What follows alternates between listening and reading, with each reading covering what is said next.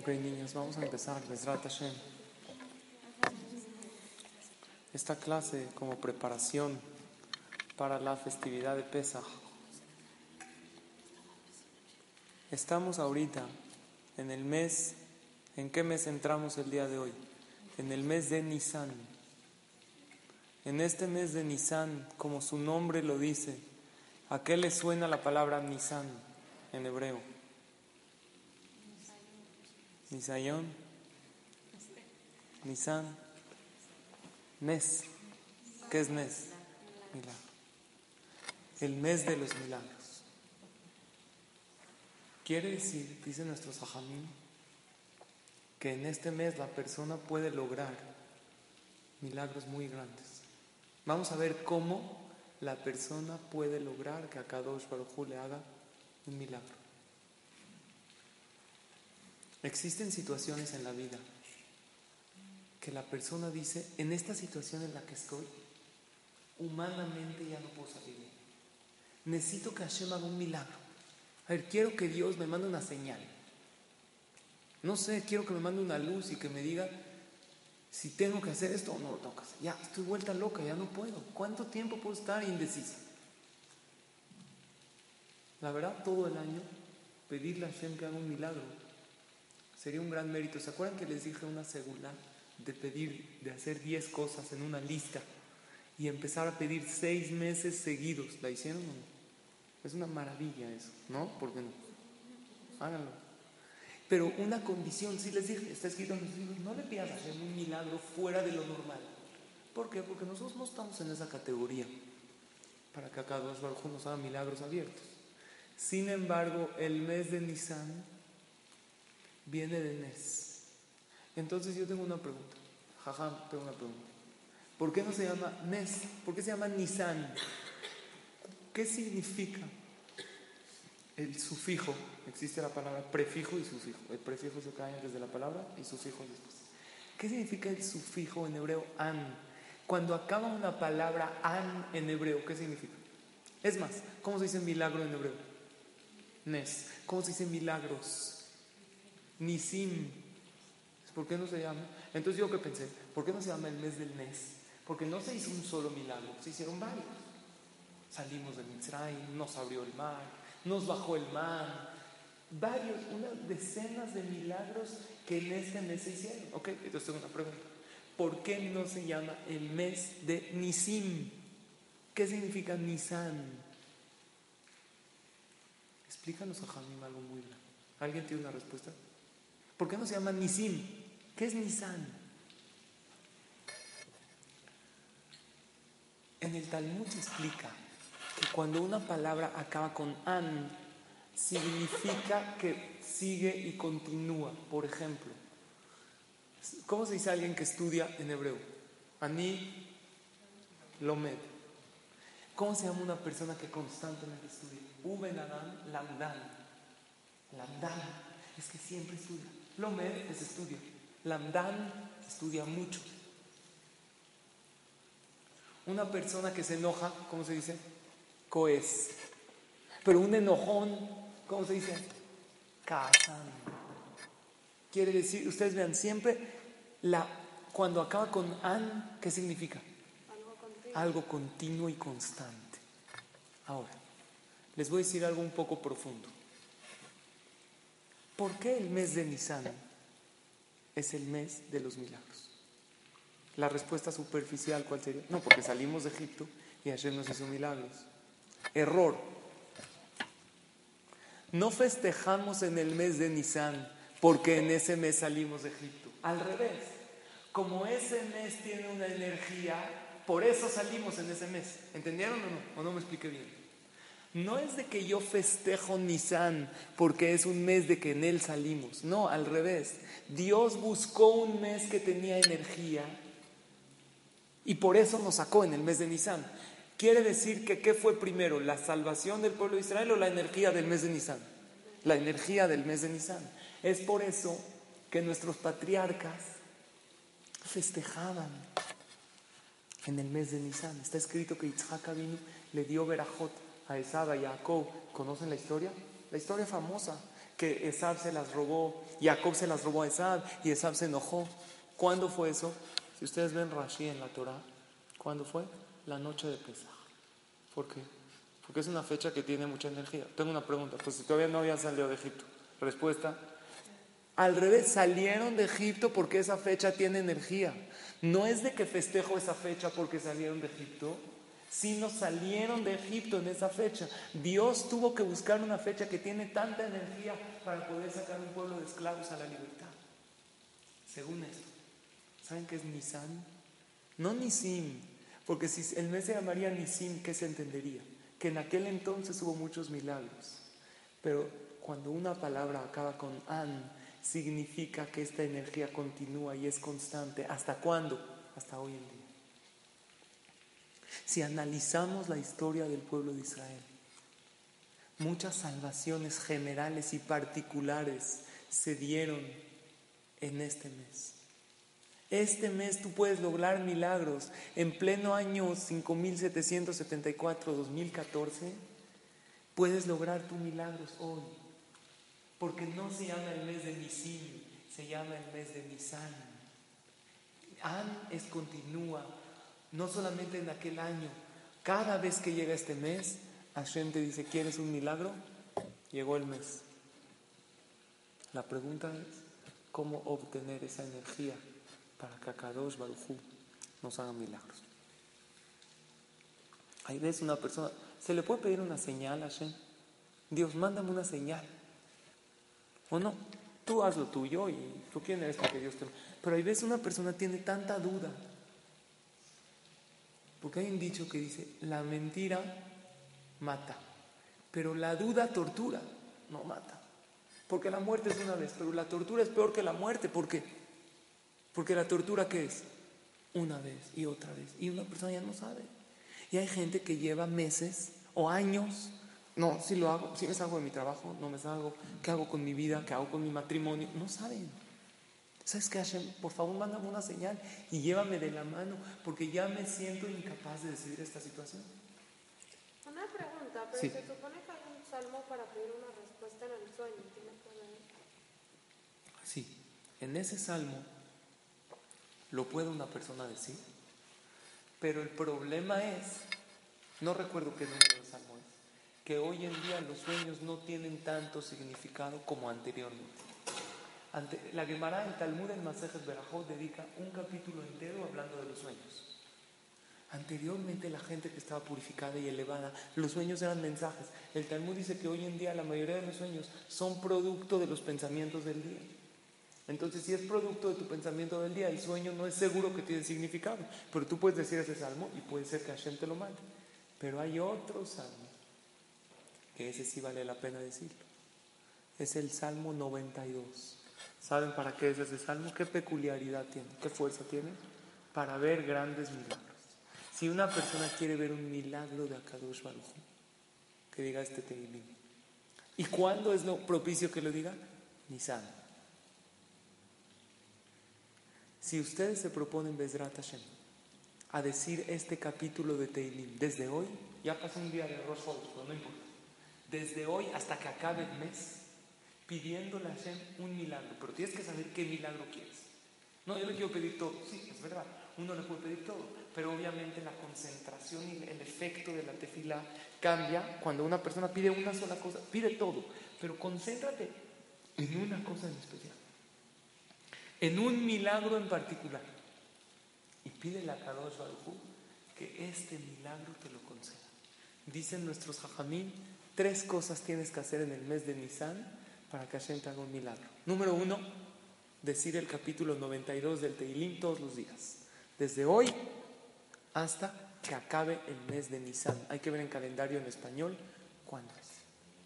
¿Qué capítulo es? A lo mejor ustedes lo conocen. Mismor Shir Leyom Shabbat. El capítulo que decimos en Shabbat. ¿Qué tiene que ver ese capítulo con los milagros? ¿Qué es Shabbat?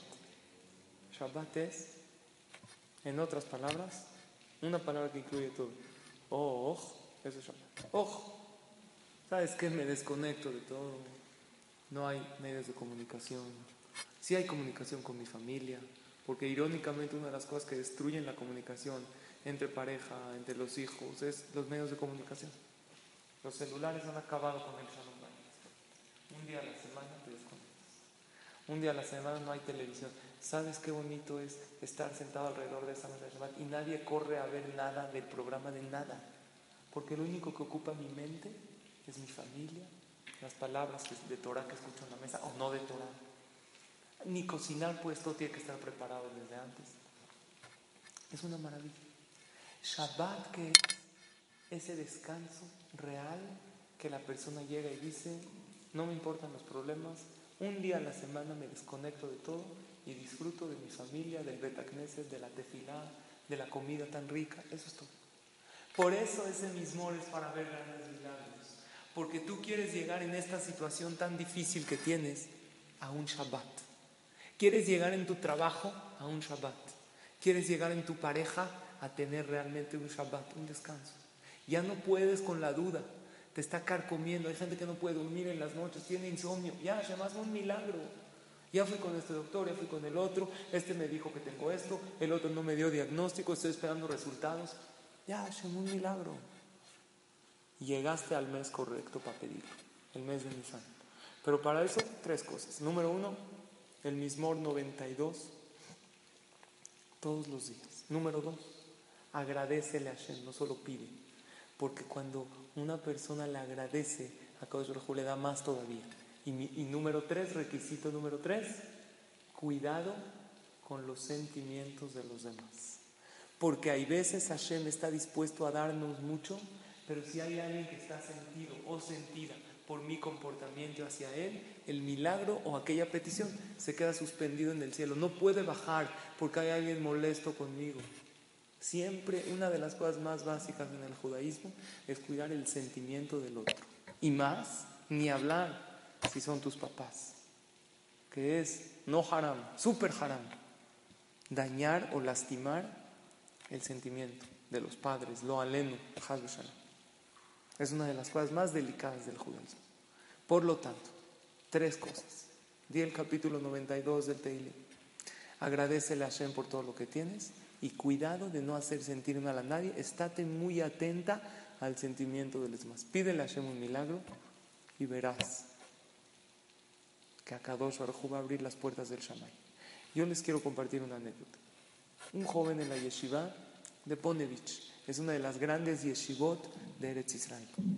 Este joven había salido con una niña un tiempo y como muchos pasan y muchas por esa época de será o no será. Por un lado, me gusta la chava, pero por otro lado, muchos me dicen, es que no me siento en las nubes. ¿Qué opinan si no te sientes en las nubes? ¿Te tienes que comprometer con alguien que no te sientes en las nubes? ¿Yo qué les digo? ¿Tú vas a vivir en las nubes o en la tierra? En la tierra. Entonces, ¿para qué te quieres sentir en las nubes? El chiste es sentirte a gusto con él. Es un error, niñas. Como no me siento en las nubes, entonces no sé, es que yo quiero estar perdidamente enamorada. Así verle y que salgan corazoncitos. No hay. Y si hay, preocúpate. Porque tú tienes que ver normal, lo tienes que ver como una persona con defectos y virtudes normal. La gente que vive felizmente casados, el plan de la Torah no es que vivas en las nubes, es que vivas con amor, con cariño, que se respeten y que se quieran hasta 120 años, que no hayan peleas, discusiones, claro que sí, es bueno que haya una pareja. Peleas se refiere a agresiones, nada de eso. Entonces, si no pero este muchacho, más que no se siente en las nubes, no sabía si físicamente le atraía o no, que también es un tema importante que hay que hablar. Y no sabía si, si hicieron clic o no hicieron clic. Y si hay química, o si hay física, o si ya pasó a la historia. No sabía qué pasa con esta niña. Entonces le pregunta a su jajam, el Rosh Yeshiva de Ponovich. Le dice, jajam, necesito que usted me diga si yo le puedo pedir a Hashem una señal, ya estoy desesperado. Ya no sé si mandarla a volar. Y tampoco sé si ella está tan contenta. Porque a veces el chavo dice, no, la voy a mandar a volar, como que si él la tiene en sus manos. Y ella a lo mejor también está con sus dudas. La verdad no sé qué. Dijo, ¿le puedo pedir a Hashem una señal? Que Hashem me mande una señal. Entonces le dijo, mira, ahorita las yeshivot, ¿qué día acaban? En Rosh Chodesh Nisan. Le dijo, mira, ahorita irte de la yeshiva a pedirte fila al cótel y eso, vivían en Beneverak, se tienen que ir hasta Jerusalén para pedir, él quiere ir al cótel y pedirle a Hashem que le dé una señal. Cuando vas a hacer Bitul Torah, anular el estudio de la Torah para ir al cótel, espérate al mes de Nisan y aparte he sabido que el mes de Nisan es un mes de, milagros. Vete el día de Rosh Jodes Nisan al cótel Amaraví.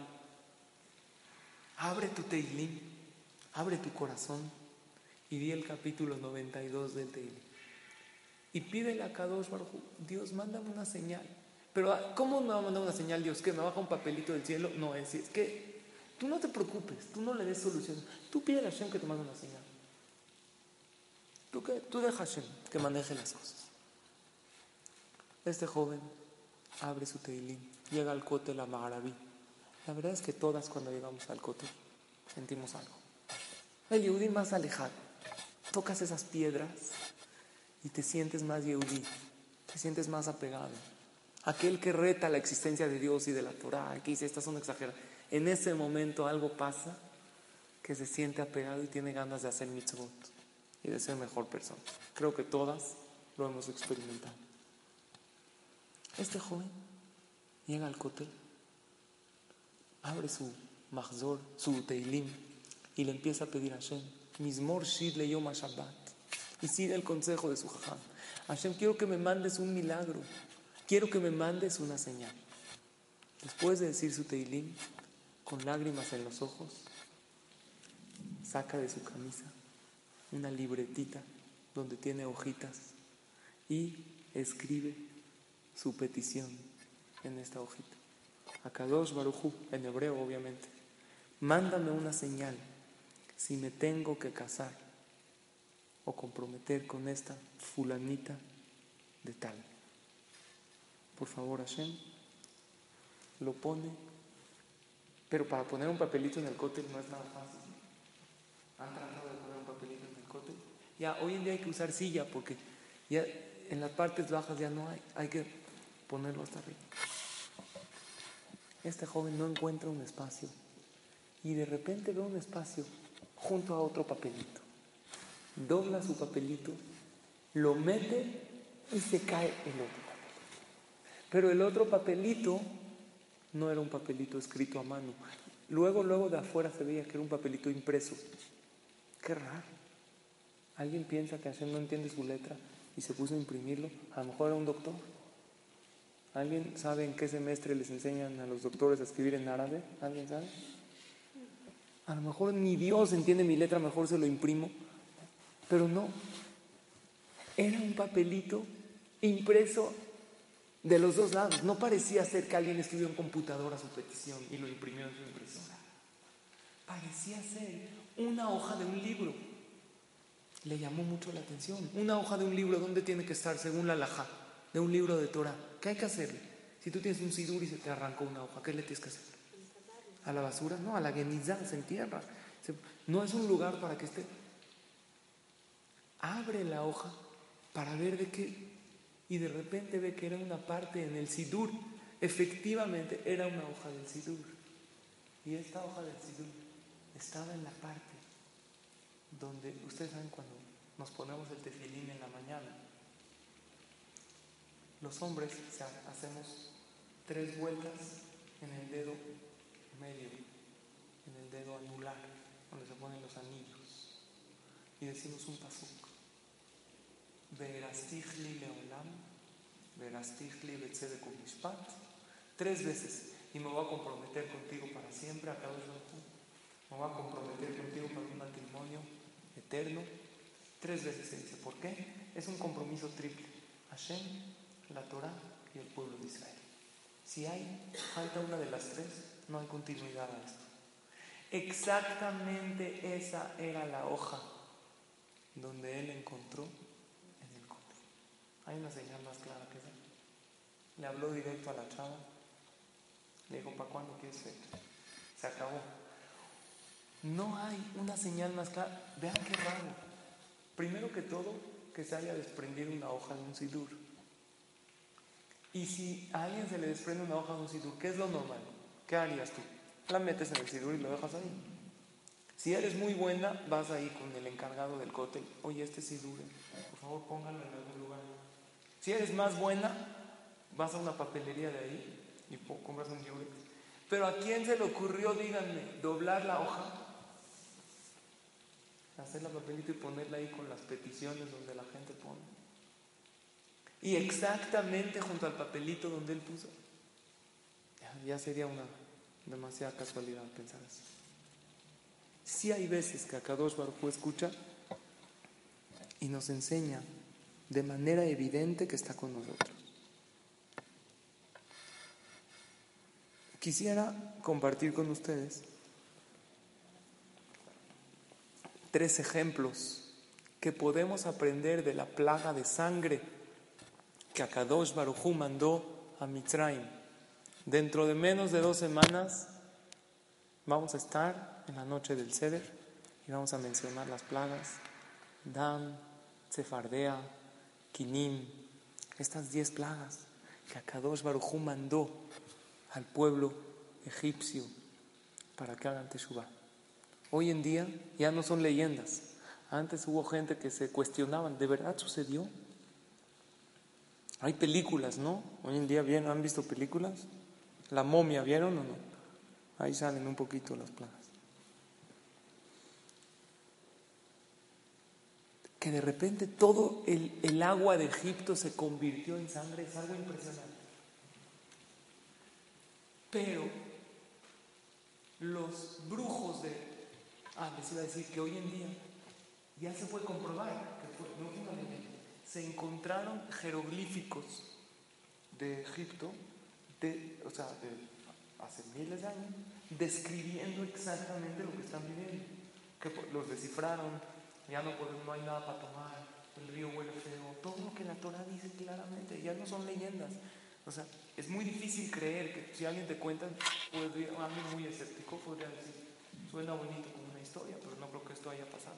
Hoy en día ya está todo comprobado, que Akadosh Baruch cambió todas las leyes de la naturaleza para castigar al pueblo que 210 años nos esclavizó sin piedad y que nos tenía de la mañana hasta la noche con trabajos forzados y que ponía a los bebés de ladrillos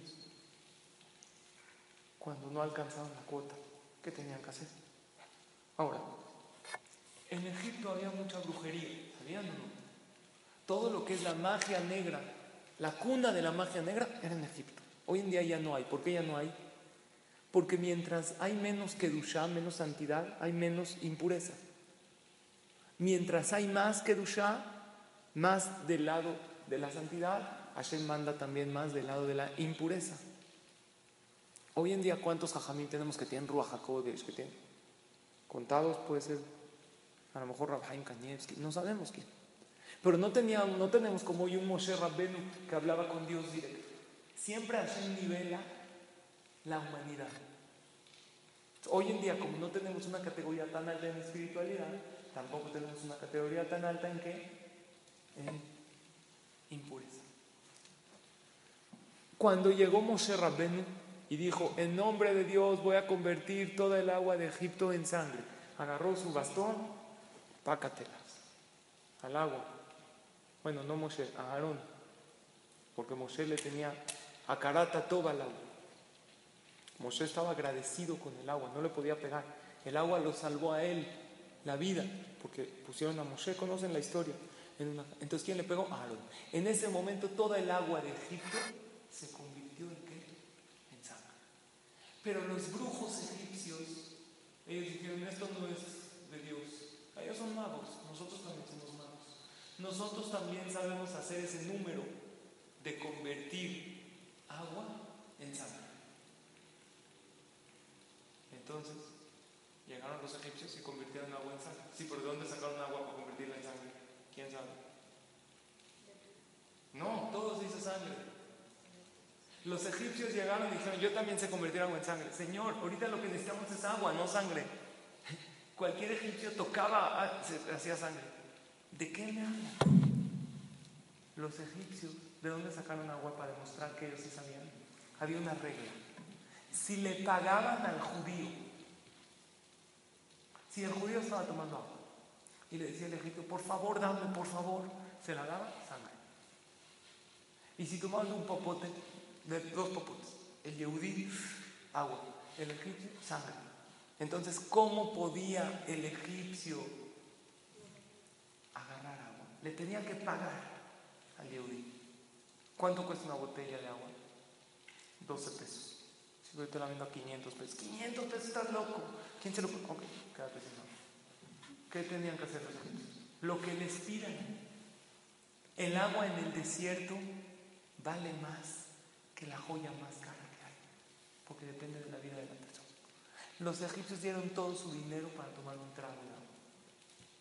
Pero hubo muy orgullosos de ellos que dijeron, esto no es milagro, mira como yo también convierto el agua en sangre. Le pagaron por el agua. Cuando ya tenían una botella de agua, hicieron un hechizo y lo convirtieron en, en sangre. Pero dice el Midrash que hubieron tres diferencias básicas entre la sangre de los egipcios a la sangre que Akadosh Baruj mandó. Primera diferencia. La sangre que Hashem hizo era sangre verdadera. ¿Qué significa sangre verdadera? Que si tú llevarías esta sangre al laboratorio, ¿qué verías ahí?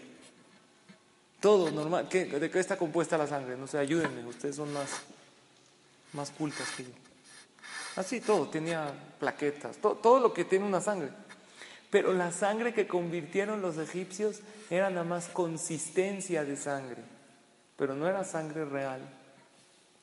¿Cómo le hacen en las películas de terror cuando matan al otro y sale sangre? Le ponen katsup, le ponen le ponen puré de tomate, ¿ok? Han ido a la lucha libre la la, la chafa, no la buena. ¿No? ¿No han ido? Y una vez fui de chiquito, estoy traumado hasta ahorita. No sé por qué alguien me llevó a un amigo. En Cuernavaca hay una lucha libre. Puro y llega y gritando. Yo estaba así, no lo podía creer. En esta lucha libre, tú ves al cuate, se lo está agarrando a mazos. El cuate aquí todo. No es sangre. En la lucha libre no verdadera. Le ponen algo que se asemeja a la sangre. Los egipcios cuando convertían esta agua en sangre, ¿en qué sangre la convertían? No en sangre verdadera, parecía sangre, pero no hacían sangre sangre. O sea, vamos a ver teóricamente, si alguien necesitaría sangre, porque está en el hospital muriéndose, del río Nilo, la sangre que hizo Moshe Rabbenu serviría para una persona que se está muriendo. Pero la sangre que hicieron los egipcios, no, es nada más parecida. Diferencia número dos. La sangre que hizo Moshe Rabbenu por medio de Hashem era una sangre desde la raíz del río emanaba. O sea, Moshe Rabbenu agarraba y decía que esto sea sangre. Desde aquí hasta donde empieza el río se hacía sangre. Pero la sangre de los egipcios no. ¿Qué parte se hacía sangre? Nada más lo que, lo que ellos tocaban no se hacía de raíz. Y a tercera diferencia, ¿están claras? Entonces, la primera, ¿cuál es? Que la de Moshe era natural y la de los egipcios artificial. Dos, que la de Moshe era de raíz desde los inicios del río y la de los egipcios no. Tercera diferencia, dice el Midrash, la sangre que hacían los egipcios no se podía otra vez convertir en agua se quedaba sangre. Pero la sangre que hizo Moshe Rabbenu tenía una peculiaridad increíble. Todo el río se hizo sangre. Le agarra un yehudí, un vaso del río, agua. Toma agua purificada. La echa otra vez, sangre. La sangre que hicieron los egipcios se quedaba sangre. Ya no se podía otra vez convertir a agua. ¿Están claras las tres diferencias? Según esto, hay tres enseñanzas maravillosas que quiero compartir con ustedes. Número uno, la Torah de nosotros es verdadera, es original.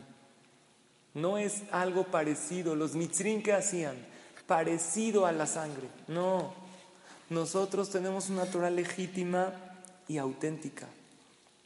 Hay veces vemos aquellas artistas o gente que están aparentando una felicidad increíble en aquel anuncio. Pero eso no lleva a la alegría verdadera y no, eso no te lleva a sentirte realizada al 100%. Eso no te da la alegría. Hay una señora que viene a mis clases de los martes en las mañanas y me dijo que cuando ella se siente deprimida o triste, ella va a Sara a comprarse una blusa o un pantalón. ya, eso te ¿Ok? No estoy diciendo que está mal, pero eso te va a llenar. Me dijo, y sí me sirve, pero luego vuelvo a recaer y así. Ya tiene su closet todo lleno de ropa de Sara nueva. Le dije, pues ya, mejor regrésala toda. Y ya, cuando te sientas deprimida, otra vez la vuelves, vas por ella la sea, me dijo, es que ya tengo mucha ropa que no. Es que es algo, una terapia que yo hago, como dijimos en la clase pasada, como analgésico te puede servir. Por eso nunca te va a traer la verdadera dicha, la verdadera alegría. Número dos, ¿cuál era la diferencia dos? Que la sangre de Moshe, ¿cómo era? De raíz, desde el principio del río. Y la sangre de los mitzrim, ¿cómo era? Nada más esa parte. Esa también es una gran diferencia. La Torah es verdadera no solamente en este momento.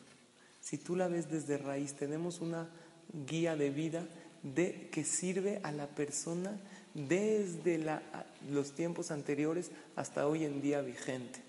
Es algo impresionante. Si tú me das un periódico, no de hace un mes, de ayer, y veo que es la fecha de ayer, ¿qué le hago? Lo tiro, no me sirve para nada. Oye, pero fue escrito hace 12 horas.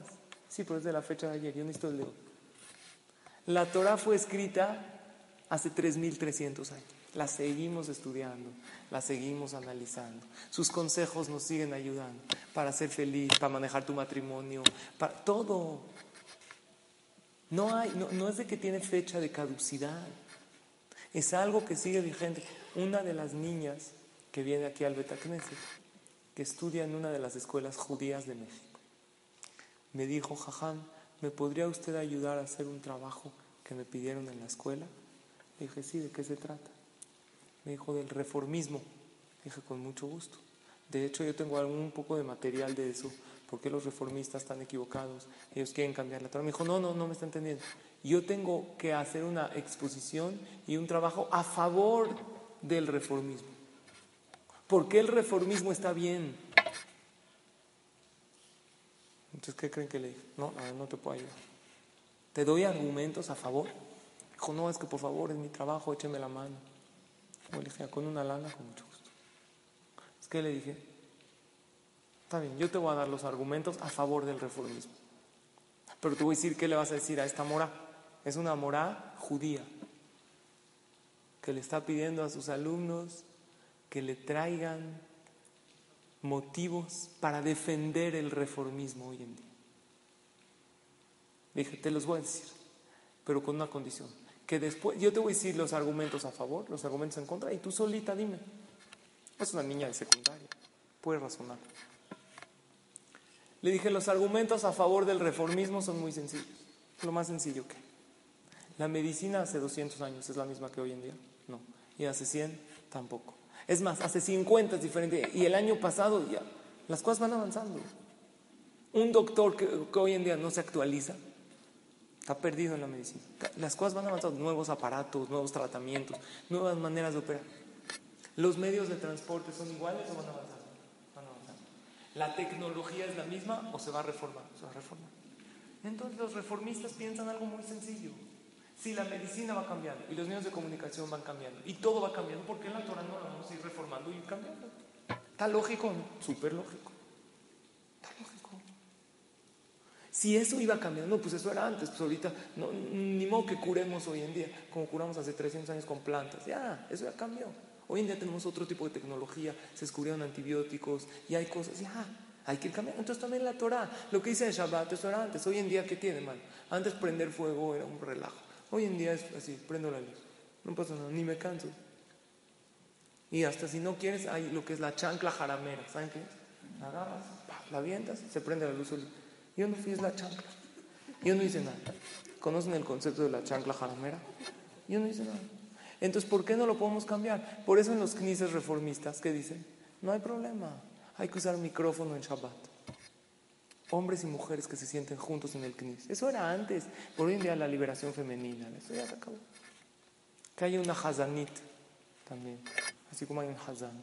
Uno me dijo, yo fui a Betel y hay una hazanit que canta precioso. ¿Por qué no? Así piensan los reformistas. Pero el argumento en contra de ellos es tan sencillo que es más fácil que lo que ellos piensan. Yo no los entiendo. ¿Crees en la Torah? No, claro. Si por eso vamos al Knis, en la Torah, claro. Simplemente yo creo que se tiene que reformar. Discúlpeme, señor reformista, yo a usted no lo comprendo.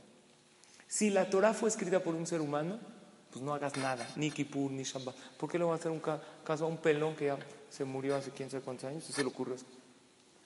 Pero si la Torah es divina, escrita por alguien todopoderoso, que no es un humano, sino es un Dios que creó el mundo y nos dio un instructivo. Y yo creo que Akadosh Baruj puede prever todas las futuras generaciones. Y en él no hay presente, pasado y futuro. Y me dio un manual perfecto de vida. ¿Qué estás cambiando? No, pero no entiendo. Ok, que no entiendo es diferente. Vamos a tratar de entender, o, vamos, o aunque no entendamos, pero si fue escrita por un ser divino, no hay que reformar, porque yo no soy más que él. Ah, si él no existe, está bien. Pero no es lo que ellos dicen. Ellos dicen, no, la Torah es verdad. Ellos también suben al Sefer, también le echan besito. Ellos creen en la Torah. Pero creen que una Torah hay que reformarla. Entonces no entiendo. Crees en un ser todopoderoso, crees en un ser divino, pero que él que le falló el plan y no pensó para el 2014. No, él le falló. Él escribió una Torah antes y no podía poner abajo. Mientras vayan cambiando las generaciones, va no lo puso.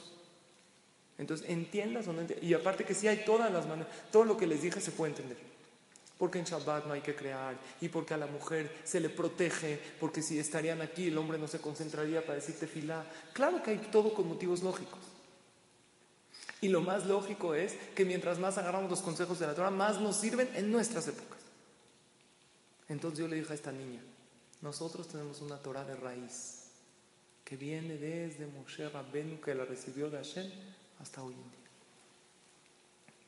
Entonces, te puedo decir argumentos a favor del reformismo, pero el argumento más lógico en contra, ¿cuál es? Que si es de alguien, es un ser divino, ¿de qué me estás hablando? No hay manera de cambiar algo que un creador que nos creó todo el mundo y nos dio el instructivo. Si yo tengo un instructivo de esto, si sigo las reglas del fabricante, seguro que voy a tener mejor uso. Hay un abogado en Estados Unidos que se llama Ben Jacobs. Este abogado vive en uno de los estados en Estados Unidos. Él era religioso y su familia no era religiosa. Él entró a la universidad para estudiar derecho y cuando él iba a la universidad, él iba con kippah. Y el director le habló y le dijo, mira, apenas entrando a la universidad, Dijo, mira, aquí es laico, nadie manifiesta su religión, hazme caso, no lo hagas. Él dijo, mira, son mis principios, yo soy judío, esto es lo que me identifica, esto para mí es un freno, como el Talmud dice, la kippah que tiene el hombre le hace sentir que tiene alguien encima de él y lo salva de muchos deseos. El hombre es muy deseoso, tiene más tabot, más deseos y puede dar rienda suelta. Cuando hay una kippah, eso me recuerda. El director le iba diciendo, pero era este Ben Jacobs era un alumno muy destacado. El director decidió no pelearse con él. Pasaba un semestre y otro semestre, tenía las mejores calificaciones. Y en una de esas hicieron también un reconocimiento a los mejores alumnos de la universidad. Y el director le volvió a llamar a Ben a su oficina y le dijo, ven aquí. ¿Qué pasó? Mira, ahorita vamos a dar unos reconocimientos. Hazme caso para pararte delante de todos en la universidad quítate la equipa en ese momento. Mira, señor director, no me la voy a quitar, es uno de mis principios. Le dijo, no, nada más para ese reconocimiento. Y tratando de convencerlo y convencerlo, nunca pudo. Finalmente, al concluir su carrera, ya varias veces el director lo había convencido y no podía convencer. Era tan excelente abogado que le hablaron una de las mejores compañías de Estados Unidos a esta universidad para entrevistar a algunos abogados para contratarlos. ¿Ustedes tienen idea cuánto gana un abogado de un buen buffet de abogados? Yo tengo un amigo que está estudiando Derecho. Me dijo, pídete fila por mí. Es muy amigo mío. Si tengo atzlaha, si tengo éxito, no les voy a exagerar. Él me dijo, estoy en un buffet que mis primos, abogados y Yehudim, ganan de 300 mil pesos para arriba mensuales. Me dijo cantidades de 500 mil, un millón de pesos al mes. Con casos, los abogados ganan muchísimo dinero. Si son buenos abogados, tienen un buen buffet, excelente. Si alguien está estudiando, quiere estudiar derecho, tómenlo en cuenta. Es algo increíble. Entonces yo le dije, que tengas éxito. Esta, le hablaron de las mejores compañías, de, de, de los mejores buffets de abogados de Estados Unidos a cada uno de una universidad de las mejores. ¿Y quién fue uno de los escogidos? Este, Ben. Cuando vieron, su, le dijo el director, mira, tú ya acabaste la carrera, llevo muchos años discutiendo contigo, nada más una cosa te digo. Hazme caso. A la entrevista, ve sin kipa. Hazme caso. Le dijo, pues que, mira, nada más entra a la entrevista. Si te contratan, estamos hablando de 10 mil dólares al mes como mínimo. Vas a ser archimillonario. Nada más entrevístate sin kipá. Después diles, yo soy religioso, eh, pero en la oficina estate sin kipá. Él le dijo ni por nada. Yo, si no me quieren contratar, que no. Cuando llegó él a las oficinas, él cuenta, entró a un lugar donde el lujo era impresionante. Abrió unas puertas enormes. Lo recibió una secretaria se identificó, soy Ben Jacobs, vengo, ¿usted es? Sí, lo estamos esperando para la entrevista. Tome asiento. Se siente en un sillón que se hundió de lo cómodo y de... Y en lo que lo hacían esperar, le resonaron las palabras que le dijo el director. A lo mejor vale la pena, solo para la entrevista, quitarme la kippah. Después de todo, ¿es haram estar sin kippah? ¿Es haram? ¿Qué opinan ustedes? Alajá, yo no estoy hablando alágicamente para un hombre solamente en el Beta Knesset o fuera del Beta Knesset cuando dice una verajá o está rezando. Pero no hay ninguna prohibición. Si una persona quiere caminar en la calle sin equipa y en ese momento no está comiendo y no está rezando, claro que no es lo correcto. Y un hombre tiene que acostumbrarse a tenerla todo el tiempo y no tener pena de eso. Y hay que acostumbrar a los niños desde pequeños y no hay ningún problema y no pasa nada. Y cuando uno la porta con orgullo, los goim no lo ven mal. Pero cuando uno piensa, no me van a ver y me esto, se percibe. No, tú tranquilo. Hay que enseñarles a los hijos que es algo que nos identifica y te trae irachamaim. Así dice la Gemara. Yo cuando era más chavo, cuando era joven, ya llovió Llegué a la yeshiva de Israel y usaba una equipa de terciopelo, pero chiquita, muy chiquita. Entonces ahí me acuerdo que me habían llamado la atención en la yeshiva, que no hay que usar grande. Desde ese entonces, cada año la fui agrandando una talla, hasta que llegó hasta este tamaño. Así me había recomendado. Entonces este Ben Jacobs estaba sentado esperando la entrevista. Dijo, pues verdad, después de todo. Él estamos hablando de un chavo religioso. Estudia Torah ¿Qué pierdo? Si no, solamente para escribir. Agarró sin pensarlo dos veces. Bueno, si lo pensó varias veces, se la quitó, se lo puso en el saco. Entra en la entrevista sin kipa. Ya, es ya seguro me van a contratar. Tengo los mejores promedios de la universidad. Es, ya Se sienta con él. Y entra una persona y lo ven tres, que al parecer eran los jefes o los abogados principales. Y uno de ellos lo ve a los ojos y le dice, You are Ben Jacob. Sí. Where is your que ¿Dónde está tu equipa? ¿Qué por qué? Porque la verdad es que nosotros escuchamos desde siempre. Lo que nos llamó la atención de ti es, más que tus calificaciones, tu fuerza, tus convicciones. Un abogado que es tan fuerte a sus convicciones y a sus es lo mejor, porque ¿qué tiene que hacer el abogado? Defender lo que él piensa que es correcto. Un abogado que totalmente no le importa nada, está en una universidad, siete años de carrera, diez años, no sé cuánto dura la carrera de derecho, más la especialidad, y no le importó nada, y salió así en la premiación, y salió así en la graduación. Este va a ser una persona que defiende sus principios hasta el final. Señor, usted no está contratado, pero, afuera. Y él hasta ahorita es abogado en Estados Unidos, no sé, en uno de los bufetes. Y él cuenta cómo perdió su trabajo. Salió en una de las revistas que habla de anécdotas de gente que hizo teshuva. Estaba en inglés, alguien me lo tradujo. Es algo impresionante. Hay veces la persona piensa que liberando se va a ganar más y finalmente nos damos cuenta que cuando una persona sigue los pasos, eso es lo correcto. Y por último, ¿cuál era la tercera diferencia? Que la sangre de ellos no se volvía a convertir en agua. ¿A qué se representa el agua en la Torah? En Maim, en la Torah. El agua representa a la Torah, se parece a la Torah. El agua es aquel vital líquido que nos da vida, que es la Torah, que nos da vida y nos guía en la vida. El Yehudí puede convertir una sangre que es material en algo espiritual, que es agua. El Yehudí puede convertir sus deseos en espirituales. El Yehudí puedes hacer de un viaje una mitzvah y de un coche algo positivo y de una ropa algo bueno. Porque como estudiamos la clase pasada, los deseos y los placeres de este mundo es solo un medio para poder seguir adelante en la vida. No los veas como una finalidad. El Yehudí tiene esa fuerza de convertir sangre en agua. Esto que es material, esta manzana material, digo Sheakol, digo Boreperiaetz, perdón, me la, es algo espiritual. Digo una verajá por una comida material y la espiritualizo. El día Shabbat, que es el día más espiritual, ¿cómo lo festejamos?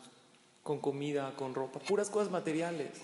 ¿Por qué no? Si yo pienso que si el día Shabbat es el día más espiritual, deberíamos estar todo el día rezando como Kippur. No para que aprendas que el Yehudí tiene la fuerza, quieres tener un día espiritual, también usa lo material, porque la materia y los placeres y los deseos de este mundo son un medio para que puedas servir mejor a Kadosh Baruj porque la Torah no está peleada ni con los viajes, ni con los placeres, ni con el shopping, al revés, si lo usas para estar más contenta y eso te ayuda a servir mejor a Hashem, adelante. Entonces es lo que estudiamos el día de hoy. Estudiamos dos conceptos. Número uno, el concepto tan grande de lo que es el mes de Nisan. Es el mes de los milagros. Estudiamos por qué se llama Nisan y no Nes y no Nisim, porque continúa hasta hoy. Y tres conceptos para que este mes tenga fuerza. Decir el capítulo 92, que es mismo Shirleo Shabbat. Después de decirlo, agradecerle a Hashem para que nos dé más todavía. Y número tres, cuidado con los sentimientos del otro. Porque hay veces hay cosas que Hashem nos quiere mandar, pero si alguien está molesto, con nosotros, esa verajá no puede recaer. Y número dos, vimos que se aprende de la plaga de sangre que había en Mitzrayim. Tres diferencias básicas. La primera diferencia es que los egipcios era una sangre, pero no era real. Como esa sangre no era real, y la de Akadosh Baruj de ahí aprendemos que tenemos una Torah verdadera y legítima. Número dos, que la sangre de Moshe era de raíz desde el principio. Nosotros tenemos una Torah no inventada ahorita, de generación en generación, hasta atrás, hasta Moshe Rabbenu. Y es algo probado y comprobado en cada generación que el que lo siguió y siguió sus pasos tuvo una vida mejor. Y número tres, que esta sangre se podía convertir en agua. El Yehudí puede espiritualizar las cosas materiales. Concluyo, en 1967 fueron las Olimpiadas. ¿Dónde fueron las Olimpiadas? ¿Quién sabe? 1967. México, muy bien. ¿Te acuerdas o qué? Yo me acuerdo perfecto. Y no, no me acuerdo, ¿eh? no había nacido, tampoco estoy tan grande.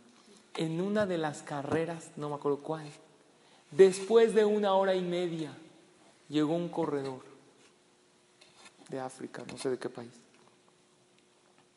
Después de una hora y media que ya había terminado, llega corriendo, cruzando la meta. Los camarógrafos estaban ahí. Y le dijeron, Señor, la carrera acabó hace hora y media. Cuando escuchó que acabó, ¿para qué sigue corriendo? Y él les respondió lo siguiente. Mi país me mandó a representarlos. Me mandaron y confiaron en mí más de nueve mil millas de distancia, pero no me mandaron para comenzar la carrera. Me mandaron para terminarla. Y si no pude terminarla como primer lugar, mínimo la voy a terminar. Esta fue una de las menciones tan grandes que hubo en aquellas Olimpiadas. Y a todos Hashem nos manda a hacer una misión. Y no porque que comenzamos, comenzamos. Pero no te rindas, tú sigue hasta el final. Ahorita viene el mes de Nisan. Trata de hacer las mitzvot hasta el final. Trata de hacer lo máximo. Trata de pedirle a Hashem en este mes. Trata de vencer aquellos deseos que la persona tiene que a veces nos volvemos locos por esas cosas y pensamos que es la felicidad verdadera. Trata de terminar hasta donde más puedas. No importa si hay alguien más elevado, si hay una mujer súper que en la vida. En este mundo, Akadosh Baruj nos mandó para terminar una carrera. Y yo, mientras Akadosh Baruj nos siga dando vida, 120 años de vida, salud y alegría, vamos a seguir corriendo. Vamos a seguir avanzando. La festividad de Pesach nos invita a esa reflexión. El pueblo de Israel salió de Mitzrayim y después de varios contratiempos, varios problemas, no había agua, no había comida, siguieron, siguieron, problemas con Moshe, Hashem se enojó con ellos, finalmente entraron a Israel y construyeron el Bet Ahorita empieza, dentro de pocos días, la festividad de Pesach. Libérate, construye tu propio Bet Sigue hasta el final. Aunque la persona a veces se presenten algunas adversidades en el tema espiritual que no te dejen subir, haz lo que está a tu alcance, pero sigue. No te desmoralices. Estás en un mes que Akadosh Baruj espera de cada quien que haga lo máximo y Akadosh Baruj nos va a dar aquel milagro que tanto anhelamos. Akadosh Baruj escucha todas nuestras tefilot, que tengamos verajat, en todo. Gracias a todas por su atención, por su asistencia y que Hashem las bendiga con todas las verajot de la Torah. Amén.